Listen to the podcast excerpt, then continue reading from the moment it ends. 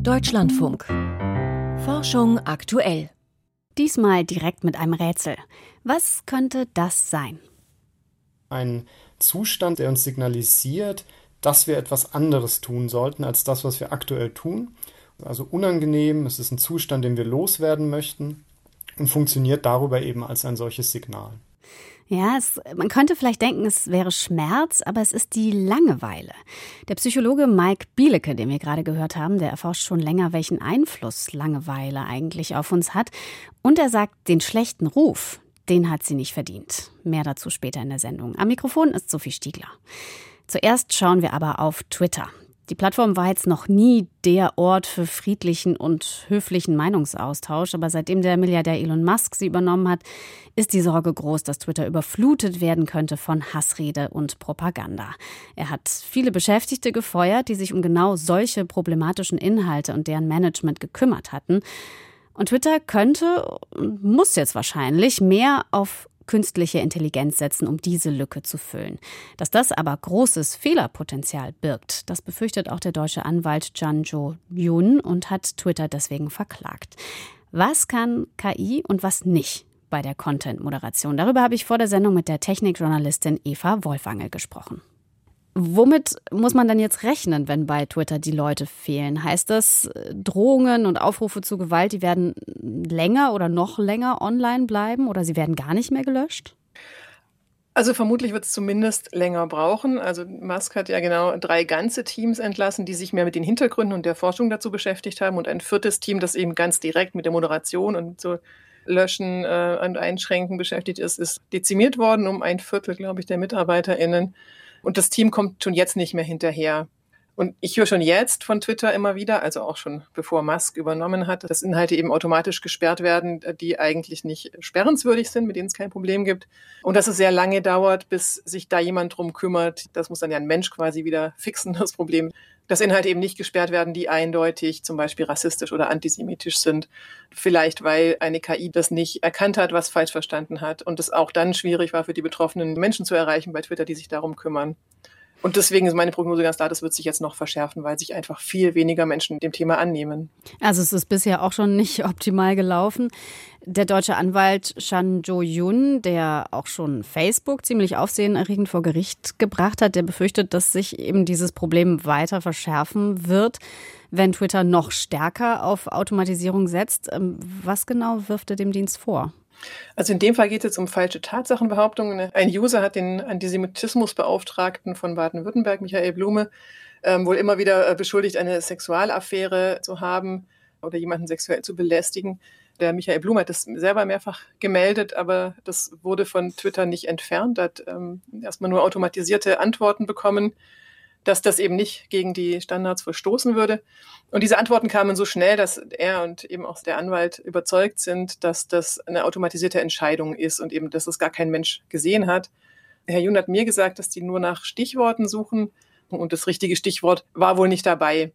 Und er forscht auch zu dem Thema und sagt, gerade falsche Tatsachenbehauptungen sind wohl besonders schwierig für die automatischen Systeme von Twitter zu erkennen. Was sind denn das für Stichworte, auf die die KI dann reagieren würde? Also diese Listen mit Stichworten sind, soweit ich weiß, nicht öffentlich bekannt.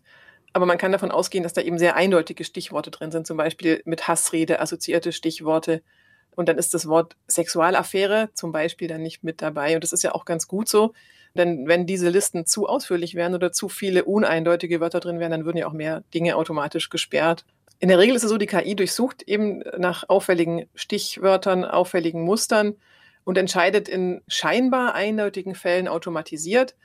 Und entweder, wenn es nicht eindeutig ist für die KI oder wenn sich eben Menschen beschweren, dann werden erst Menschen einbezogen bei den Diensten, die dann, dann nochmal entscheiden. Und was ist dabei fehleranfällig? Dafür muss man sich kurz anschauen, wie KI eigentlich lernt, nämlich anhand von Trainingsdaten. Ähm, das sind große Datensätze, zum Beispiel mit Text mit Hassrede und Text ohne Hassrede. Und die äh, Systeme erkennen Muster da drin, sodass sie dann eben perspektivisch auch in unbekannten Texten erkennen können, das ist tendenziell Hassrede oder tendenziell keine Hassrede. Und dabei zeigt sie aber immer wieder, weil eben diese Datensätze nicht ausgeglichen sind, äh, dass die KI ein Bias hat, also ähm, eine Verzerrung gegenüber Minderheiten, weil einfach von diesen auch weniger Daten vorhanden sind und deshalb auch nicht gut funktioniert. Zum Beispiel werden dann bei deren Posts verhältnismäßig viele Posts automatisch gesperrt, die ja eigentlich harmlos sind oder andersrum, ähm, wenn die zum Beispiel rassistisch beleidigt werden, funktioniert das nicht so gut, die automatische Sperrung. Das sind ja eigentlich alte Probleme, sage ich mal. Also dass KI äh, eine Verzerrung wiedergibt aus den Daten, mit denen sie eben trainiert wird. Gibt es da inzwischen keine Fortschritte? Es kommt ein bisschen darauf an, wen man fragt. Also es gibt einen Facebook-Forscher, Jan LeCun, der sehr, sehr gerne sagt, dass die Systeme schon total gut funktionieren. Er sagt zu 95 Prozent akkurat. Das stimmt aber nach meiner Beobachtung nicht, zumal es ja auch eine sehr ungenaue Angabe ist, was heißt 95 Prozent akkurat. Zum Beispiel Timnit Gebro, die ja von Google gekündigt worden ist, die sich auch viel mit großen Sprachmodellen und eben deren Verzerrungen und Biases beschäftigt, die sagt auch noch immer werden Inhalte von Minderheiten häufig fälschlich geblockt. Sie sagt sogar, Digital Apartheid dazu. So, dazu kommt, dass die Sprache einfach wirklich ein Thema ist. Also diese Systeme funktionieren am besten für Englisch. Auch auf Deutsch merkt man immer wieder, dass die Dinge einfach falsch verstehen, weil es natürlich am meisten Trainingsdaten auf Englisch gibt. Und dann ist das Problem, wenn Dinge sich neu entwickeln. Die Timnet hat mir zum Beispiel das, das Beispiel Tigray-Genozid genannt, also der Bürgerkrieg in Äthiopien. Da gab es Aufrufe auf Twitter zum Genozid, die die KI nicht äh, erkannt hat wegen dem fehlenden Kontext und weil es eben eine neue Entwicklung ist. Jetzt haben wir vor allem über die Probleme gesprochen. Kann denn KI überhaupt sinnvoll helfen bei problematischen Online-Inhalten? Weil man muss auch sehen, dass Menschen das ganz alleine machen bei der Flut an Tweets und Posts. Das ist nicht realistisch, oder? Nee, das ist gar nicht realistisch. Äh, zumal gibt ja viele Geschichten, die man schon gehört hat, dass auch, auch für Menschen traumatisch ist. Also sie müssen sich einfach ganz schlimmes Material anschauen ja, leider funktioniert es eben bis jetzt nur mit bekanntem Material, also Bilder zum Beispiel von Gewaltdarstellungen ähm, oder von sexuellem Missbrauch, die man schon kennt. Das kann KI ganz gut rausfinden. Aber das ist eben der kleinste Teil von problematischen Inhalten in, in Social Media. Und damit es besser funktionieren kann, braucht es einfach eindeutig mehr Forschung dazu. Also Forschung, die auch rausbekommt, wie kann man denn diesen Bias angehen, damit man eben nicht nur an den Symptomen rumkuriert und äh, ModeratorInnen immer mehr wirklich schlimme Inhalte sehen müssen. Und das ist aber genau das, was Twitter jetzt ja gerade nicht macht. Ne? Also wie gesagt, diese drei Teams, die sich mit den Wurzeln von dem Problem beschäftigen, sind entlassen worden. Und das ist natürlich eine ganz fatale Entwicklung. Eva Wolfangel zum Einsatz von künstlicher Intelligenz in sozialen Netzwerken. Und wegen der Tweets über den baden-württembergischen Antisemitismusbeauftragten wird sich Twitter übrigens nächste Woche vor dem Landgericht Frankfurt verantworten müssen. Das hat der Anwalt Chan Jo-Yun mitgeteilt, auf Twitter übrigens in meinem Kühlschrank. Da wartet schon seit einer Woche ein halber Mozzarella darauf gegessen zu werden, wobei seit ein paar Tagen wartet er eigentlich eher nur noch darauf weggeschmissen zu werden. Ich werfe sehr ungern Lebensmittel weg und deswegen lasse ich ihn dann einfach noch ein bisschen länger im Kühlschrank gammeln. Das ist jetzt nicht wirklich eine Lösung im Kampf gegen Lebensmittelverschwendung, das sehe ich auch ein. Eine viel bessere Idee stellt jetzt Volker Mrazek vor, und zwar für staatliche Lebensmittelkontrollen. Hat man jetzt vielleicht nicht unbedingt direkt auf dem Schirm, aber da landen jedes Jahr mehrere hunderttausend Proben im Müll. Und da wäre ein Gerät ziemlich praktisch, das messen kann, ohne dass man die Verpackungen oder die Flaschen überhaupt erst öffnen muss. Wo ist die Deklaration? 97 Prozent Rindfleisch. In der Probe durfte nur Rindfleisch drin sein. Hackfleisch, Drehspieß vom Kalb, tiefgefroren, 5 Kilogramm. Wird hier auch untersucht. Tägliche Routine in einem staatlichen Untersuchungsamt. Ein Lebensmittel landet im Labor, wird analysiert und endet dann im Müll. So auch bei René Bachmann im Landeslabor Schleswig-Holstein in Neumünster. Ja, das ist leider so. Wir untersuchen es, wir machen die Verpackung auf. Dann ist das natürlich nicht mehr zum Verzehr geeignet. Und das ist natürlich ärgerlich, wenn die Probe eigentlich in Ordnung ist. Staatliche Kontrollen sind zwar nötig, nur so lassen sich verdorbene, verunreinigte oder falsch deklarierte Produkte am Markt aufspüren. Doch im Grunde ist das ein Fall von fortwährender Lebensmittelverschwendung. Immerhin nehmen die Behörden jedes Jahr über 350.000 Proben im ganzen Land und entsorgen sie am Ende, obwohl vier von fünf untersuchten Lebensmitteln völlig einwandfrei sind. Und wenn wir das verringern könnten, dann würden wir natürlich auch unseren Teil dazu beitragen, Lebensmittelverluste zu verringern. René Bachmanns Arbeitsgruppe ist im Begriff, genau das zu tun, mit Messgeräten, die praktisch in der Lage sind, durch Verpackungen hindurchzusehen. So bleibt das Lebensmittel selbst unangetastet. Da haben wir viele, viele Tests gemacht. Am besten geht natürlich durchsichtiges Plastik, das kann man sich vorstellen, oder Glas. Und was definitiv nicht geht, sind metallbeschichtete Verpackungen oder Metallverpackungen oder halt sehr dicke Materialien aus Plastik, die dann beispielsweise über einen Millimeter dick sind. Die Analysemethode nennt sich Raman-Spektroskopie. Ein Laserpuls wird auf die Probe gerichtet, ein Detektor fängt das Streulicht ein und in den Strahlungsspektren verraten sich die Inhaltsstoffe durch charakteristische Fingerabdrücke. Zum Beispiel spezielle Proteine im Fleisch, wenn es verdorben ist. Das kennt man auch ganz klassisch von der Milch, die schlecht wird, die ausflockt. Da denaturieren auch Proteine und analog ist es ein bisschen im Fleisch. Also das Protein verändert sich irgendwie, häufig ändert es Strukturen und entsprechend ändert sich auch das Rahmenspektrum. Ein normales Spektrometer würde die Verpackung aber gar nicht durchdringen. Hier handelt es sich um ein Raman-Modell mit besonderer Bauweise. Der Kniff, Laser und Detektor sind im Gerät räumlich versetzt. Das verlängert den Strahlungsweg und der Detektor fängt nur noch Licht ein, das tiefer im Lebensmittel gestreut wird und nicht schon von der Verpackung. Die Pharmaindustrie setzt solche Spektrometer laut Bachmann ein. Dafür ist dieses Gerät ursprünglich gedacht, dass man nicht Packung aufreißen muss und Proben ziehen muss. Das schleswig-holsteinische Landeslabor erprobt nun solch ein Spektrometer für die Analyse von Lebensmitteln. Es ist ein tragbares Gerät, man kann es mit in den Supermarkt nehmen und dort messen. Das ist der enorme Vorteil und deshalb haben wir es auch beschafft. Wir brauchen nur einen Laptop und wir brauchen dieses Gerät. Und wenn wir das jetzt vor Ort machen, dann ist die Analytik schneller und wir können gleichzeitig mehr Proben untersuchen und eben nur die auffälligen im Optimalfall nehmen. Produkte, die okay sind, kommen dagegen gleich wieder zurück ins Verkaufsregal. Bachmanns Team testet das Verfahren derzeit an Hähnchenbrustfilets. Dafür haben wir Hähnchenfleisch gezielt verderben lassen und dann die Fingerabdrücke, die aus den Spektren quasi zu erkennen sind, ausgewertet und ein Computermodell erstellt, was uns dann genau sagt, ist eine Probe verdorben oder eben nicht. Die Trefferquote ist allerdings noch ausbaufähig. Jedes fünfte Hähnchenfilet, das zu lange im Kühlschrank lag und verdorben war, rutschte durch. Deshalb muss die Methode weiter verfeinert werden. Außerdem kostet eine einzelne Laserpistole mehrere Zehntausend Euro. Das hat ihren Einsatz in der Lebensmittelüberwachung bisher verhindert. René Bachmann ist aber optimistisch. Die Verschwendung von Lebensmitteln zu verringern hat heute einen viel höheren Stellenwert. Und auch andere Untersuchungsämter und Fachbehörden zeigen jetzt großes Interesse an der Methode, etwa in Berlin, Brandenburg und Sachsen-Anhalt. Mit einem neuen Gerät könnte man Lebensmittelverschwendung bei Kontrollen verringern. Volker Mrazek hat es uns vorgestellt.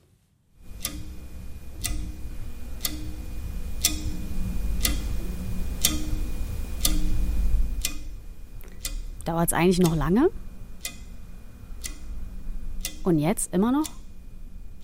Je mehr man die Uhr anstarrt, desto mehr hat man das Gefühl, dass die Zeit noch langsamer vergeht. Ist nicht schön? Ja, vielleicht. Aber Langeweile ist auch nützlich. Und manchmal sollten wir uns von dem Gefühl stärker leiten lassen. Das sagt Mike Bielecke, Psychologe an der Universität Konstanz. Und mit ihm habe ich vor der Sendung gesprochen. Langeweile hat ja einen eher schlechten Ruf. Ähm, abgesehen davon, dass sie sich erstmal nicht unbedingt schön anfühlt, gibt es da aber noch mehr. Also woher kommt dieser schlechte Ruf? Ähm, der schlechte Ruf von Langeweile kommt, denke ich, daher, dass man sich immer Kontexte angeschaut hat, in denen Langeweile besonders stark auftreten kann. Und das ist immer dann der Fall, wenn wir an unserer Situation wenig ändern können. Zum Beispiel, wenn wir in der Schule im Klassenzimmer sitzen, wenn wir bei der Arbeit sind und uns auf ein Projekt konzentrieren müssen, das uns vielleicht nicht so liegt oder überfordert. Das sind alles Kontexte, in denen Langeweile besonders stark ist. Deswegen hat sich die Forschung damit beschäftigt und weil wir da aber an der Situation dann nicht so viel ändern können, hat Langeweile in diesen Kontexten oft schlechte Folgen. Also wir sind dann zum Beispiel in der Schule abgelenkt, wir können dann dem ähm, Vortrag nicht mehr so richtig folgen, wir denken an was anderes und das schlägt sich dann eben auf Leistung nieder. Wir stören dann vielleicht sogar irgendwie im Unterricht, weil wir uns mit was anderem beschäftigen. Und äh, das hat sehr dazu beigetragen, dass man davon ausgegangen ist, Langeweile ist immer erstmal was Schlechtes und ähm, Schädliches für Menschen. Aber es gibt sogar auch gesundheitliche Folgen von Langeweile. Genau, da gibt es eine sehr interessante ähm, epidemiologische Studie, die ähm, gezeigt hat, dass Menschen, die sich häufiger und stärker langweilen, tatsächlich sogar früher sterben können. Das ist insofern aber auch eine sehr interessante Studie, weil die gezeigt hat, äh, dass das vermittelt wird über eine Reihe von Faktoren. Also wir sterben nicht einfach an der Langeweile, das ist zu einfach gedacht. Also man langweilt sich nicht zu Tode. Genau, genau, das passiert in dem Sinne nicht.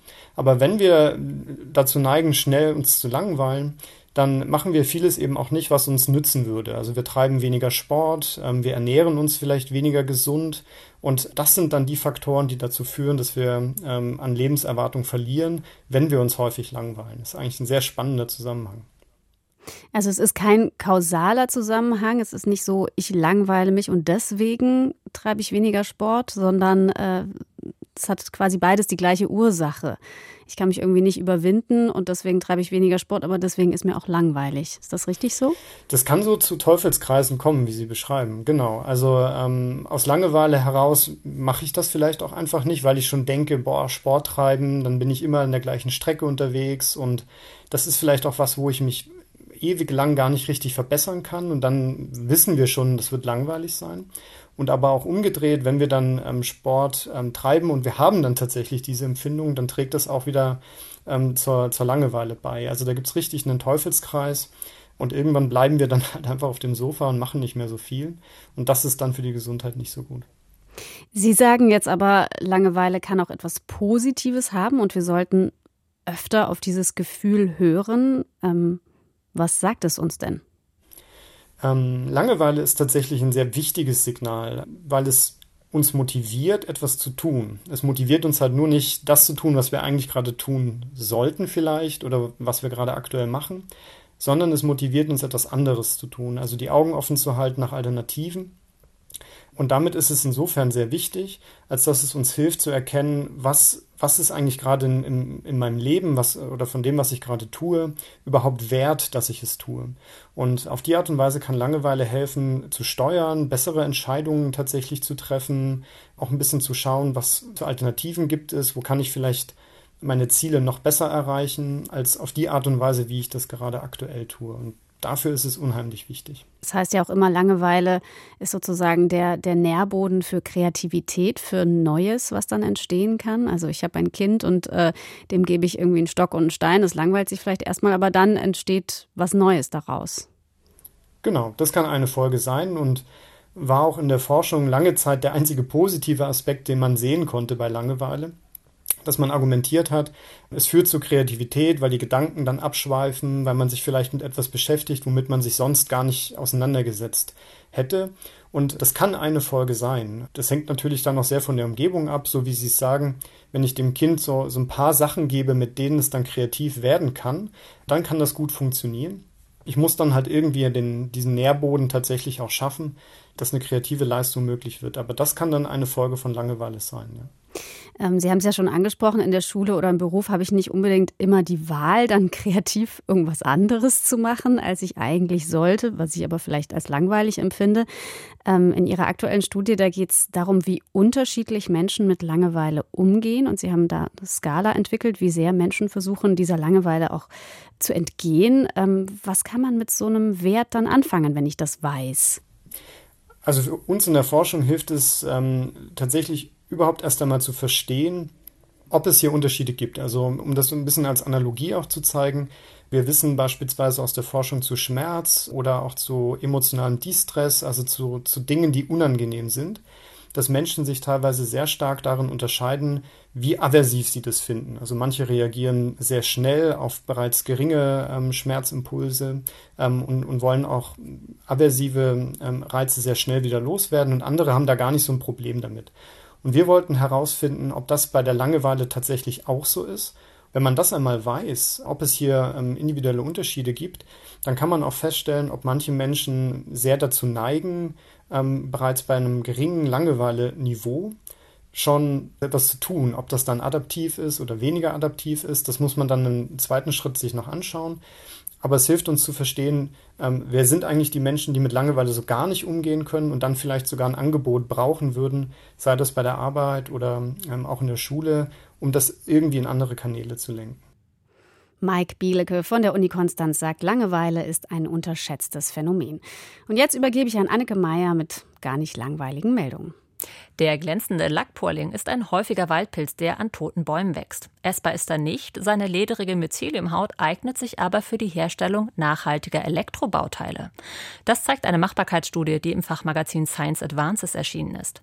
Demzufolge kann die getrocknete Pilzhaut sowohl als flexible Leiterplatte als auch als Bestandteil von Batterien benutzt werden. Sie ist bis zu 250 Grad hitzebeständig und geht auch durch vielfaches Biegen nicht kaputt. Materialien, die bisher als Träger für flexible Elektronik verwendet werden, sind nicht oder nur sehr schwer wiederverwertbar. Die Forschenden schreiben, dass die biologisch abbaubare Pilzhaut eine echte Alternative werden könnte. Etwa die Hälfte der Bäume, die bei der Aufforstung von Tropenwäldern gepflanzt werden, überlebt die ersten fünf Jahre nicht. Zu diesem Ergebnis kommt ein internationales Team, das den Erfolg von Renaturierungsarbeiten an knapp 200 Orten in tropischen und subtropischen Teilen Asiens ausgewertet hat. Berechnet über alle Flächen fand das Team, dass rund 20 Prozent der gepflanzten Setzlinge innerhalb des ersten Jahres starben. 44 Prozent überlebten die ersten fünf Jahre nicht. Das schreibt das Team in den Philosophical Transactions of the Royal Society B. Allerdings gab es je nach Ort große Unterschiede. Auf manchen Flächen überlebten bis zu 80 Prozent der Bäume, an anderen starben fast alle. Am wenigsten erfolgreich waren Renaturierungsprojekte an Orten, die komplett entwaldet waren. Wenn noch ein Teil des alten Baumbestandes vorhanden war, verbesserte das die Überlebenschancen der Setzlinge um 20 Prozent. Die Mimose ist so zimperlich, um sich vor Insekten zu schützen. Einfach mal was aushalten, das ist nichts für Mimosen. Die Blätter der Pflanze reagieren schon auf die leichteste Berührung empfindlich und klappen sich zusammen. Warum das passiert ist, bisher unklar. Eine Studie im Fachmagazin Nature Communications zeigt jetzt, die Pflanze schützt sich damit gegen Fressfeinde. Mit Hilfe der Genschere CRISPR-Cas erzeugte ein Forschungsteam Mimosen, die ihre Blätter nicht bewegen konnten. Dann setzten sie Grashüpfer auf die Pflanzen und guckten, wie viel die Tiere fraßen. Im Direktvergleich mit zimperlichen Mimosen, die ihre Blätter ganz normal zusammenklappen konnten, kamen die bewegungslosen Pflanzen eindeutig schlechter weg. Videoanalysen zeigen, dass das Zusammenklappen der Blätter die Insekten quasi verscheuchte. Dadurch minimierten die Mimosen den Fraßschaden. Der NASA-Satellit Capstone hat die Mondumlaufbahn erreicht. Vier Monate nach seinem Start hat der mikrowellengroße Satellit sein Ziel erreicht. Capstone wird den Mond auf der Umlaufbahn umkreisen, auf der später die geplante Raumstation Gateway eingesetzt werden soll. Mit dem Probeflug sollen mögliche Risiken für die Station im Vorhinein ausgeschlossen werden. Bei der Apollo-Mission gelang es, den Mond in nur drei Tagen zu erreichen. Das ist deutlich kürzer als Capstones viermonatiger Flug. Spürhunde können den Infektionsschutz bei Großveranstaltungen verbessern. Dass Spürhunde erschnüffeln können, wenn eine Person mit SARS-CoV-2 infiziert ist, war schon länger bekannt. Ob Hundenasen als Corona-Schnelltest auch tatsächlich alltagstauglich sind, hat jetzt ein Forschungsteam unter Leitung der Tierärztlichen Hochschule Hannover getestet. Über seine Ergebnisse berichtet das Team im Magazin BMJ Global Health. Für den Praxistest wurden acht Hunde darauf trainiert, SARS-CoV-2 in Schweißproben zu erkennen. Anschließend wurden die Hunde dazu eingesetzt, die Besucher bei vier verschiedenen Konzerten auf Corona-Infektion zu screenen. Die Trefferquote der Vierbeiner lag über 99 Prozent. Sternzeit, 14. November. Hubble, die halbe Raumfahrt und die erneute Rettung. Seit 32,5 Jahren kreist das Hubble Weltraumteleskop um die Erde. Der heutige Tag markiert ein besonderes Jubiläum. Das legendäre Teleskop existiert jetzt schon für das halbe Raumfahrtzeitalter, das einst mit Sputnik begann. Beim Start 1990 hat wohl niemand damit gerechnet, dass Hubble so lange im Einsatz bleiben würde. Die letzte Wartungsmission mit einem Space Shuttle war 2009 und Hubble übertrifft seitdem immer wieder jede Prognose zu seiner Lebensdauer. Allerdings gibt es ein Problem, das unausweichlich auf das Teleskop zukommt. Durch die Reibung an der dünnen Restatmosphäre sinkt seine Bahnhöhe allmählich ab. Noch befindet sich Hubble, das keinen eigenen Antrieb hat, rund 530 Kilometer hoch. Wenn nichts passiert, wird das Instrument in rund 20 Jahren unkontrolliert in die Atmosphäre eintreten und größtenteils verglühen. Doch einige Tonnen Trümmer dürften dabei die Oberfläche erreichen. Die NASA und das Raumfahrtunternehmen SpaceX prüfen jetzt, ob sich mit einer Crew Dragon Kapsel das Teleskop besuchen und auf eine höhere Bahn bringen ließe. Eventuell könnte die Besatzung auch aussteigen und einige ausgefallene Komponenten von Hubble austauschen. Auch andere Firmen sind eingeladen, Missionen für eine Rettung des Weltraumteleskops vorzuschlagen. Doch selbst wenn es technisch möglich wäre, Ob Hubble wirklich repariert und angehoben wird, ist noch nicht entschieden, betont die NASA. So oder so, Hubble ist schon jetzt der Dauerbrenner der Astronomie. Das war's von Forschung aktuell. Sophie Stiegler sagt Danke fürs Zuhören.